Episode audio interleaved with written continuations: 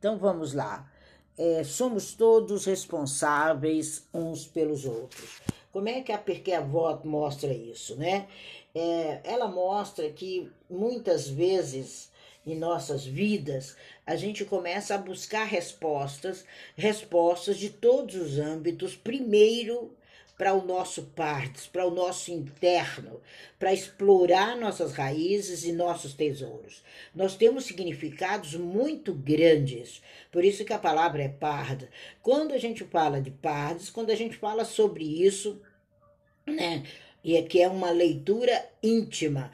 Pardes em hebraico termina com o, o sod, com a letra S, que significa uma intimidade, uma profunda intimidade com as suas raízes e com aquilo que você tem de fruto para compartilhar.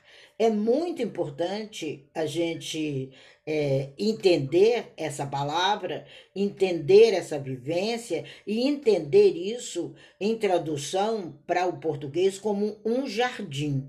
Então, quando a gente entende o pensamento humano, a vida humana, a arte humana, como um jardim, a gente entende o significado dessa vivência, que nada mais é do que uma providência divina, é uma abordagem. Nós somos uma fonte de energia, nós somos um lapso de tempo que nós não sabemos a duração dele, mas que temos propriedades para converter o mundo em que nós estamos.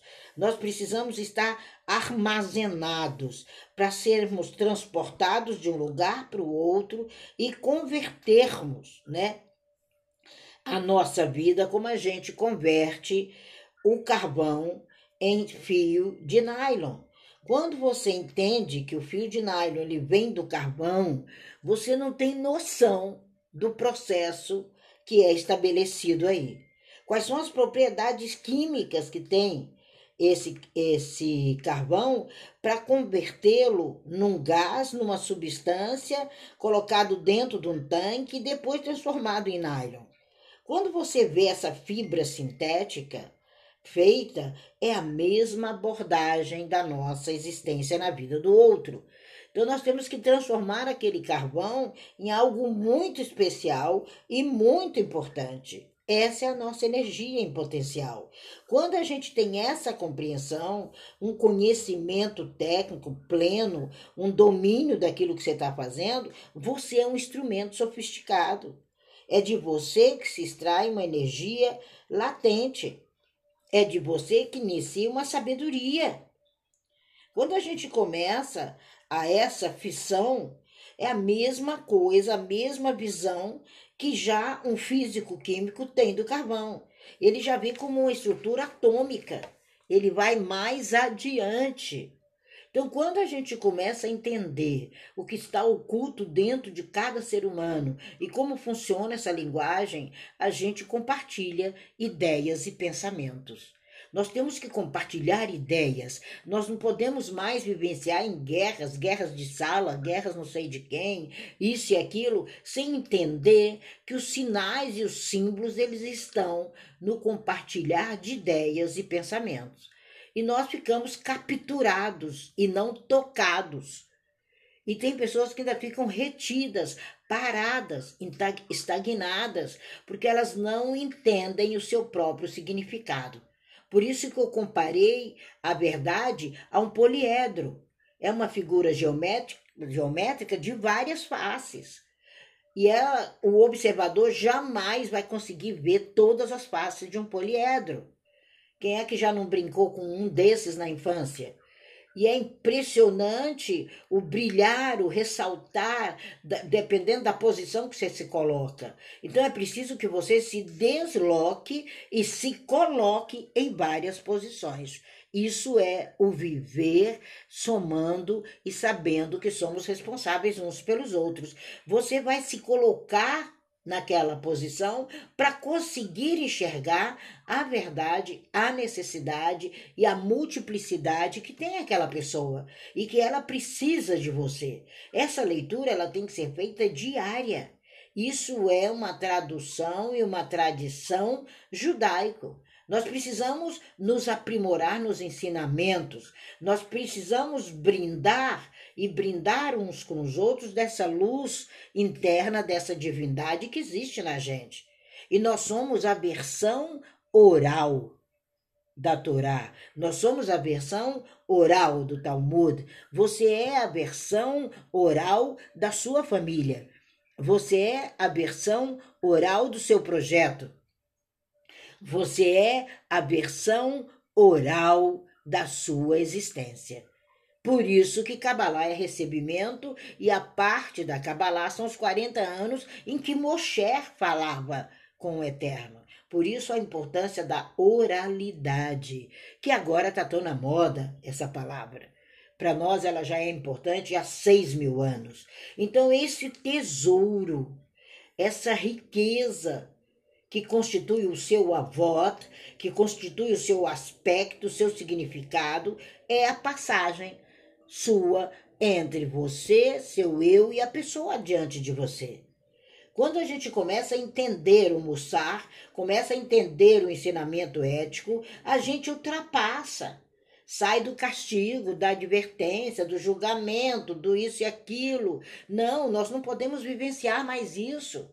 Sabe? Quando você vê uma pessoa que você a encontra, ela é um poliedro. Então pegue a parte boa, desenvolva a parte boa. Tem pessoas que quando a gente vai falar de algo, já vem primeiro com a parte ruim. Não, essa parte ela não me interessa. Essa parte ruim não nos interessa. A gente tem que aprimorar a compreensão através do, da parte, da faceta do poliedro, que é importante. E para isso a gente tem que cuidar dos nossos assuntos. Se o assunto não é bom para você, pegou carona no vento, cai fora. Busca aperfeiçoamento, autoquestionamento, aperfeiçoamento pessoal, religioso, emocional, social. É isso que a gente precisa viver. E a gente vê que a próprio né, anglo-saxônico, que é toda a nossa formação, a gente cuida primeiro dos nossos assuntinhos. E você começa a girar em torno do seu umbigo. em torno do seu umbigo não tem nada. É só uma circunferência do nada. Quando você vê alguém é, fazendo algo que precisa ser aprimorado, sente com ela, converse com ela. Agora, passar para diante o que não serve nela é patinar no gelo. E patinar no gelo sem sapatos especiais é mico. Então, o que nós precisamos entender que existe uma regra fundamental, eterna, infinita. Nós somos uma unidade orgânica. É isso que é passado para o povo judeu. É isso que é passado no Talmud. É isso que é passado para o povo brasileiro. É isso que deve ser passado esse ano. Nós somos uma unidade orgânica. Nós somos partes, somos divisões, somos integrantes, somos responsáveis uns pelos outros.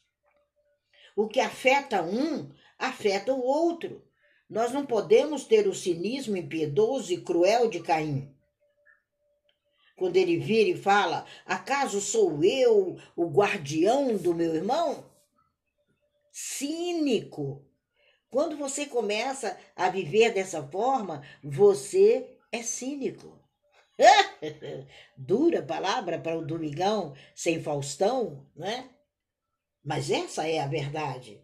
O nosso propósito fundamental na travessia da vida é buscar desenvolvimento, crescimento pessoal através dessa ética vital que é aprender e ensinar, aprender e ensinar, aprender e ensinar. É isso que o cabalista vive. A gente aprende e a gente ensina, a gente aprende e a gente ensina. Há uma necessidade. Nós precisamos de ter essa necessidade. Nós precisamos passar adiante esse eterno aprendiz e esse eterno professor. Quando você se redescobre nessa posição, você fala: Uau, tem algo diferente aqui nesse reino brasileiro. Quando você começa a entender o Mussar, que é aprender e ensinar, você começa a chegar, você começa a alcançar e você não alcança nada sozinho. Você primeiro se aperfeiçoa. Você primeiro precisa de você. Depois você precisa do universo ao lado. Depois você precisa do universo mental. Depois você precisa do universo espiritual que você vive. Ah, eu não faço mais isso, eu não pratico mais isso. E você não precisa praticar nada. Você precisa ser. E você tem a obrigação de apontar ao seu vizinho o que é melhor para ele. E não esperar a trágica consequência. Tem gente que ainda torce, né? Torce, vamos ver se o ilustre senhor das lideranças cai um pouco mais, né? Que eu nem falo aqui o nome, porque senão já viu. Então a gente precisa encontrar o boi, o cavalo perdido do seu, do seu amigo. Você tem que encontrar. E até do seu inimigo. Aonde é que está perdido? Qual é a lei de resgate? Você tem que devolver, você tem que ajudar. Devolver em hebraico é ajudar. Por isso que eu amo essa língua tão pobre, que comparada com português não é nada. Mas o Midrash e o Talmud nos ensinam esses significados. Continue, continue buscando, uma, duas, três, quatro vezes. Quantas pessoas eu falo a mesma coisa? Fazem as mesmas perguntas. Não ficam atentos, querem tudo mastigado. Não mantêm uma relação de amizade com conhecimento. Aí pergunta de novo, pergunta de novo, mas meu Deus, será que não presta atenção no que está escrito?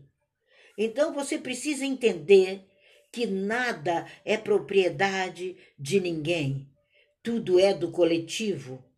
E quando você abraçar isso, você não fica em estado de miséria mais.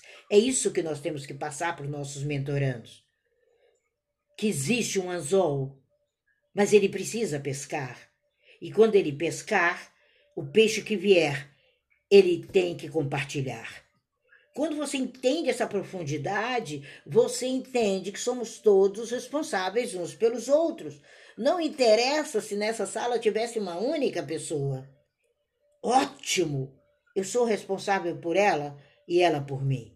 Então é essa obrigação de vestir aquele que está nu. É isso que é responsabilidade. Você vai vestir uma pessoa que está despida. Você vai, na condição de ser humano, na, fazer com que ela encontre a dignidade que lhe é inata. É essa que é a imagem do cabalista. Sabe? Por que é que você até hoje não conseguiu produzir? Por que é que você não fez? Primeiro analise os medos. Depois analise se você se vestiu e se você vestiu o outro. Se isso não aconteceu, se você ficou querendo tirar proveito de A ou de B ou de C, vai ficar na fila do pão. E nós temos que saber que não vivemos a fila do pão, nós somos o pão. Quando você tem princípios, você tem direção, você tem fundamento, você não é empobrecido. De jeito nenhum.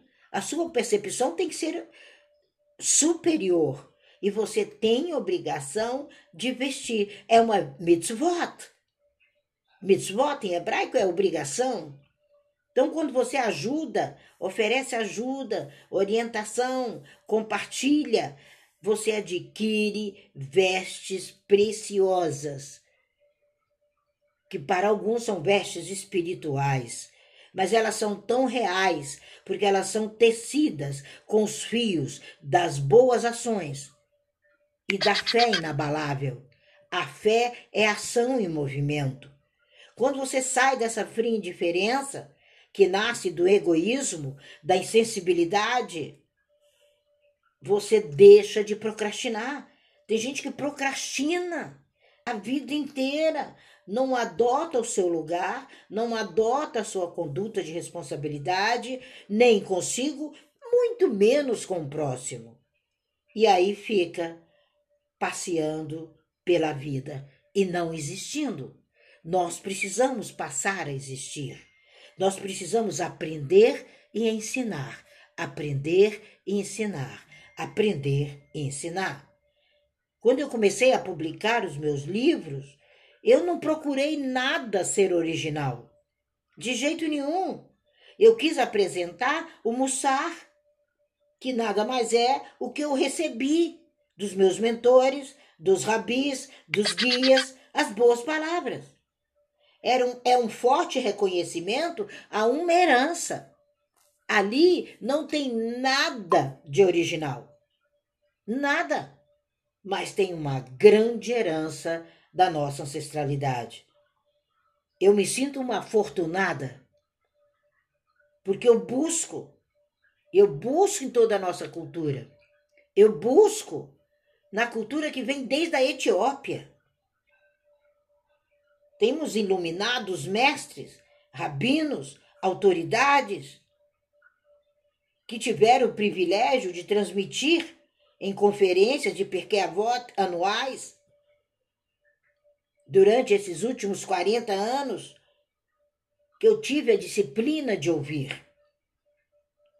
Então a gente tem bases em conferências, em esperança de transmitir essa mussara, essa boa doutrina, a um número cada vez maior, mais receptivo. Mas você precisa ser leitor. Não adianta você vir aqui todos os dias e não ler nada.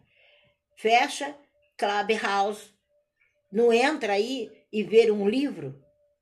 Não quer comprar o meu? Não sei porquê. O meu é o resumo, é aquilo que eu digo, não tem nada de original, é o resumo de todo o nosso conhecimento. Fica muito mais fácil para quem nunca avançou. Compre de outro autor, mas você tem tesouros. São tesouros. A ética do Sinai é um tesouro. É um tesouro desde o Sinai é uma providência de Zerhurt, é um privilégio que é conferido a gente. E nós precisamos disso. A gente agradece do fundo do coração a cada um Olã que passou, a cada um Boreolã que com as palavras de graça, de sabedoria, de bem-sucedido, nos tornaram leitores.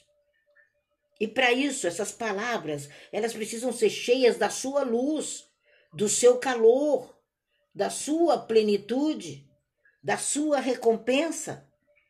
Como você passar a vida sem recompensas, sem olhar o cardápio pelo lado esquerdo, sem a, a alegria de viver a sua oração, a sua brahota? Tudo que ligares na terra já está ligado nos céus. Que céus é esse? Que ligação é essa? Você que é de toda essa formação? Quais são suas palavras? Qual é o seu principal? Ele é inspirado naquilo que você lê, no seu aprendizado, naquilo que você acompanha e naquilo que você aprende, ensina, escreve e comenta. Essa é a vivência você aprende, ensina, pratica e comenta. E nós temos essa essência divina dentro de nós. Quando você entende essa profundidade, e eu repito, eu não escrevi nada de original. Eu passei 40 anos sendo mentorada através do amor, através dos céus, através do Zerut, para tentar, de maneira limitada, colocar nesses livros. Terminei dois, exclusivos dois essa semana. Eu disse que privilégio é estudar esses anos todos. Porque quando você começa a entender isso, você se torna um reb, você se torna um extraordinário, você se torna um mestre. Aí você entende os capítulos da sua obra, a aceitação honrosa da sua obra. Quando a gente entende isso, a gente faz parte de um concílio, a gente faz parte de convenções, a gente faz parte de, de grupo de amigos que tem conteúdo. Tem pessoas que só reclamam, Então, olhe o conteúdo, olhe o ser humano como um poliedro, que você tem que mudar de lugar para poder entender todas as cores que estão no poliedro. Não é ele que tem que mudar de lugar, é você. E não reduza a outra pessoa a um achismo. Tem pessoas que reduzem pessoas exponenciais a um achismo, a um ato, a uma fala. E não entende a coparticipação dessa pessoa em tudo. E da mesma forma que você julga, você é julgado. Da mesma forma que você tem zelo, você é zelado. Da mesma forma que você poupa, você é poupado. Da mesma forma que você se esforça, o mundo se esforça por você. Então nós temos que viver esse esforço quando a gente fala que somos todos responsáveis uns pelos outros, eu sei que é um título que não atrai ninguém, porque as pessoas estão vivendo o, o supra-sumo do egoísmo, como disse Antônio no começo da sala. Mas a terra continua a mesma, a obra continua a mesma e a glorificação continua a mesma. Por isso que nós temos as nossas os nossos Sanhedrin, os nossos estudos. Nós precisamos estimular isso. Nós precisamos nos dedicar cada vez mais a aprender e ensinar, mas de uma maneira profunda, de uma maneira se colocamos como ser humano. Quando você coloca-se como ser humano, todas as portas se abrem adiante de você. É impressionante essa oportunidade. É impressionante os sentimentos. Não há uma casa de insuficiência, mas uma casa de eficiência de portas abertas para todos nós. Todos nós somos uma porção, uma porção do agora e do amanhã. Só que o amanhã você tem que construir agora. Nós já não conjugamos nenhum verbo no futuro na língua hebraica porque não existe amanhã. O amanhã é construído agora. Se você não alicerçá-lo, se você não construí-lo hoje, não existe amanhã. Aí é um interminável de nada. E aí você merece ajuda. Você merece ajudar essa pessoa que está nessa condição. Você é esse canal aprovado. Você não é limitado. Você é um fluxo. Por isso que seguir o fluxo das leis naturais é o título de uma das minhas obras. Marque hora. Venha conversar nessa sala. Vamos ser específicos. Mas vamos ser reais, professores, guias, leitores, rebes, intermediários, numa atividade sem fim. 2022 abre as portas para uma atividade sem fim. Nós estamos abrindo as portas, principalmente no Brasil, para um novo Brasil durante quatro anos. Nós temos que parar de sermos envergonhados, de sermos um povo marcado. Povo marcado, né? Não somos mais. Isso foi cantado há 30 anos. E ainda vemos essas marcas até hoje. E qual é o nosso olhar ao redor? É ficar envergonhado? Ficar infeliz? Ficar escondidinho? Não, você é a oração. Você é a oração viva. Você é o recitar vivo. Você é a letra viva. Tudo que você fala tem vida. Por isso, a lei da vibração, falada pelo Eterno. Haja luz e ouve luz, e, a, e os luzeiros estão nessa sala. Quais são as, as letras que formam tua vida? Sinceridade, alegria, paz, abundância, verdade, presença, disciplina. Nossa, como eu aprendo disciplina com as minhas amigas. Eu procuro ser amiga das disciplinadas. Nós temos uma amiga que ela é gigante. Ontem nós estávamos no evento e eu disse quem é que acompanha Carmen. E ela na disciplina diária. E ante, anteontem ela recebe do governo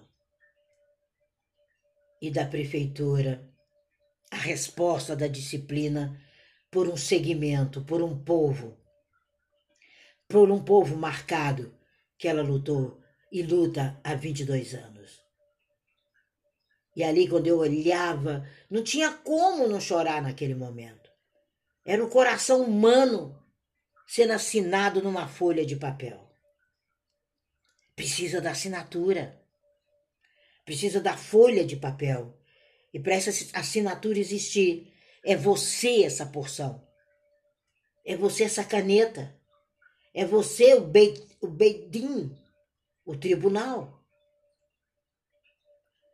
É você esse tribunal. Não um tribunal assassino, com palavras sem argumentos, com julgamentos. Muda. Muda. Não existe mais tribunais de execução, mas de realização, de passagem, de avot, de misná, aonde você vê a exceção de cada um. E vai lá e busca e fala: é isso, Didier. Vai em frente. Não dá para negar a sua existência. Mas eu preciso declarar isso para você no momento em que você precisava apenas dessa declaração. Não é generosidade, não, gente. E muito menos merecimento. É ensinar e aprender. E é muito intrigante essa tradição judaica de generosidade na vida das pessoas. E às vezes você não entende, mas eu quero dizer para você que, de um ponto de vista muito aguçado, o homem erra porque ele se compromete apenas com o ato físico e não com um ato mental, social, interno, consciente. Nós precisamos ressuscitar os mortos. Precisamos dar vida ao vale dos ossos secos. Nós precisamos entender essa nossa existência enquanto pessoas. Deixarmos de ser inflexíveis, deixar de negar um princípio tão real que é a realização do outro e você se realiza 30, 60, 100 vezes mais. Nós somos gerações que precisamos nos ilustrar nas anteriores para que as posteriores caminhem. Nós precisamos olhar o que a ancestralidade passou em todos os lugares do mundo, mas olha no, no seu estado sabe? Olhe, olhe nesse Brasil. Quando você passa para olhar a origem brasileira, a invasão a essa terra desde o início, desde o início foi uma grande invasão. Depois ainda trazem um povo acorrentado sabe, tirando da sua alegria, do seu mundo e joga aqui dentro e continua a invasão. Mas temos que dar um basta. Não tem limite mais para isso. Nós temos que sair desses protocolos de falsificação, de fantasia francesa jogada no Brasil. Nós temos que não causar mais danos sabe? Nós temos que dar uma de Sandra de Sá, olhos coloridos. Nós temos que entender e considerar essa prova absoluta nesse domingo de participação e não de repulsa, e não de corrupção, mas de capacidade de acender um ao outro. É como o carvão que se transforma na linha de nylon. Mas é mais adiante, quando você se torna um físico químico, que você transforma esse carvão em uma propriedade que leva o foguete aos céus. Nós temos que sair desse veneno moral, desse veneno intelectual. Nós vivemos um veneno moral injetado de maneira intelectual, um falso pensamento difundido, como é difundido nessas classes do Clubhouse. E eu falei, não acredito que eu estou tendo castigo de ouvir isso. E nós precisamos entender o Baulan Rabá, que o mundo vindouro é agora. Que nós somos pessoas que saímos para uma viagem e desejamos um, um ler, um ir em paz, um ler shalom.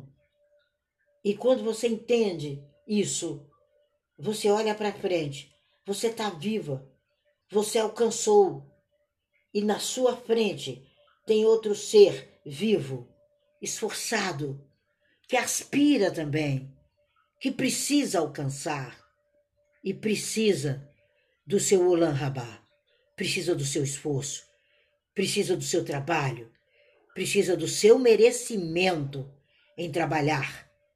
Esse é o grande merecimento. Por isso que trabalho em hebraico não é esperar aposentadoria, é viver o êxtase e a dignidade de ter prazer em produzir. Ninguém se aposenta. a gente alcança. É o Coen Gadol, são todos sumos sacerdotes e vocês são, sabe? Quando a gente lembra, você pode encarar como uma historieta, não interessa como você encara. Os 40 anos no deserto, que dá para você fazer um mês e meio, você faz aquele percurso a pé. Mas foram necessários 40 anos de bate-papo, de Mosher com Mosher, de Mosher com povo, de Mosher com Aram, e deles com a força maior que brota dentro do coração, que é o eterno. Não tem como você dizer para mim que não existe. Ah, não existe? Então fecha sua boca e seu nariz e respira por sua conta. Aí você vai concluir: opa, tem algo diferente dentro de mim. É essa propriedade, é esse algo, é esse lote medido. Por isso que tudo nosso é muito bem medido.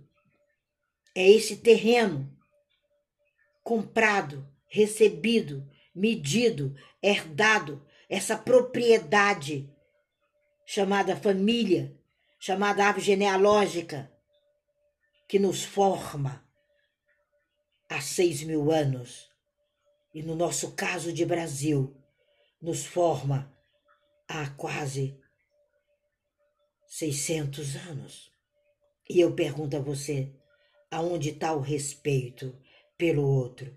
Está nas suas virtudes, está nos seus atos, está na quantidade e qualidade de tempo que você para e dá um bom dia com esse seu dedinho no WhatsApp. Quantos têm o meu WhatsApp? Recebem mensagens diárias, porque eu sou disciplinada. Mas não dão um bom dia. Faça isso hoje. Não faça só com a Tina, não. Faça com o seu nicho. Vai lá. Isso requer uma combinação de células que fundem o seu organismo e te trazem mais um dia de vida. Quanto mais alegria, quanto mais vivência, quanto mais você usar esse dedinho que não tem cérebro, mas conectá-lo à sua mente, mais tempo de vida feliz você tem nesse planeta. Não é dias de velhice, é dias de profundidade, de complemento, distantes, que não voltam mais. São momentos afortunados. É uma alegria a gente seguir os ensinamentos do Raban no Talmud, na lição, na Mishnah de hoje. Em resumo, a gente não tem que viver conforme obrigação, não, mas conforme subordinação à sua própria mente, à sua própria realidade. Esse é um pouco do ensinamento. Somos todos responsáveis uns pelos outros. Quer aprender mais? Sábado nós temos uma aula extra, um aulão. Venha participar às três horas da tarde. É caro demais. Basta você apertar aí o seu dedo no celular que está na bio e vir participar. Eu te digo que será imperdível, porque judeu não faz nada para perder. Essa é a nossa fala de hoje.